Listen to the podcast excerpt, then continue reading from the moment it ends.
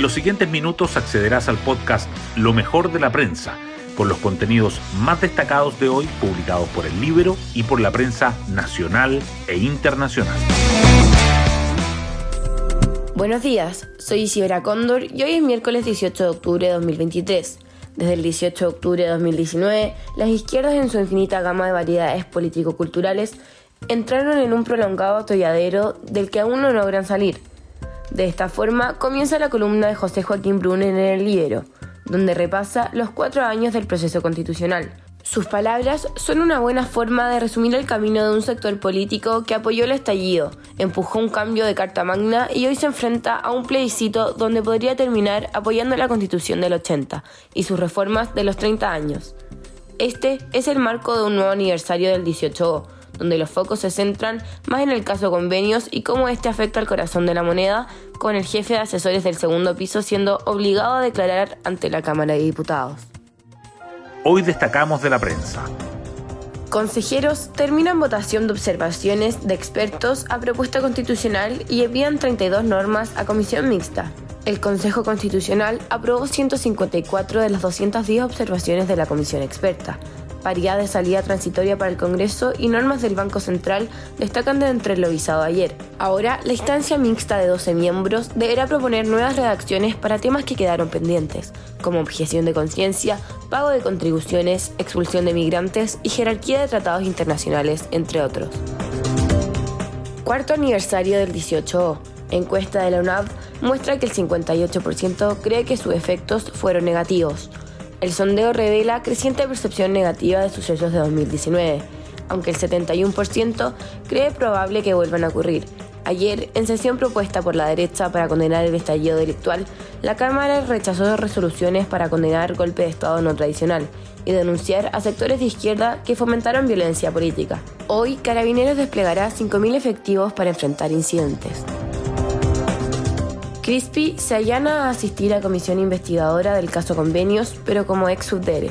El jefe de asesores del segundo piso envió mail al presidente de la instancia parlamentaria para manifestar su disponibilidad de asistir y responder preguntas relacionadas con sus actos en el cargo de subsecretario de Desarrollo Regional. El giro se produce luego de que el contralor Jorge Bermúdez dejara sin piso la tesis del Ejecutivo de que Crispy no estaba obligado a comparecer. Gaza, acusaciones cruzadas por ataque a hospital que dejó cientos de muertos. Jamás denunció que más de 300 personas murieron en el centro de salud tras ataque aéreo de Israel, pero este país afirmó que la causa de la explosión fue un cohete de la yihad islámica palestina. La tragedia aumenta el riesgo de la escalada del conflicto. La visita del presidente de Estados Unidos a Jordania, donde se reuniría con autoridades palestinas, fue cancelada. Hoy en la portada del Libero, Carla Rubilar y nuevo aniversario del 18.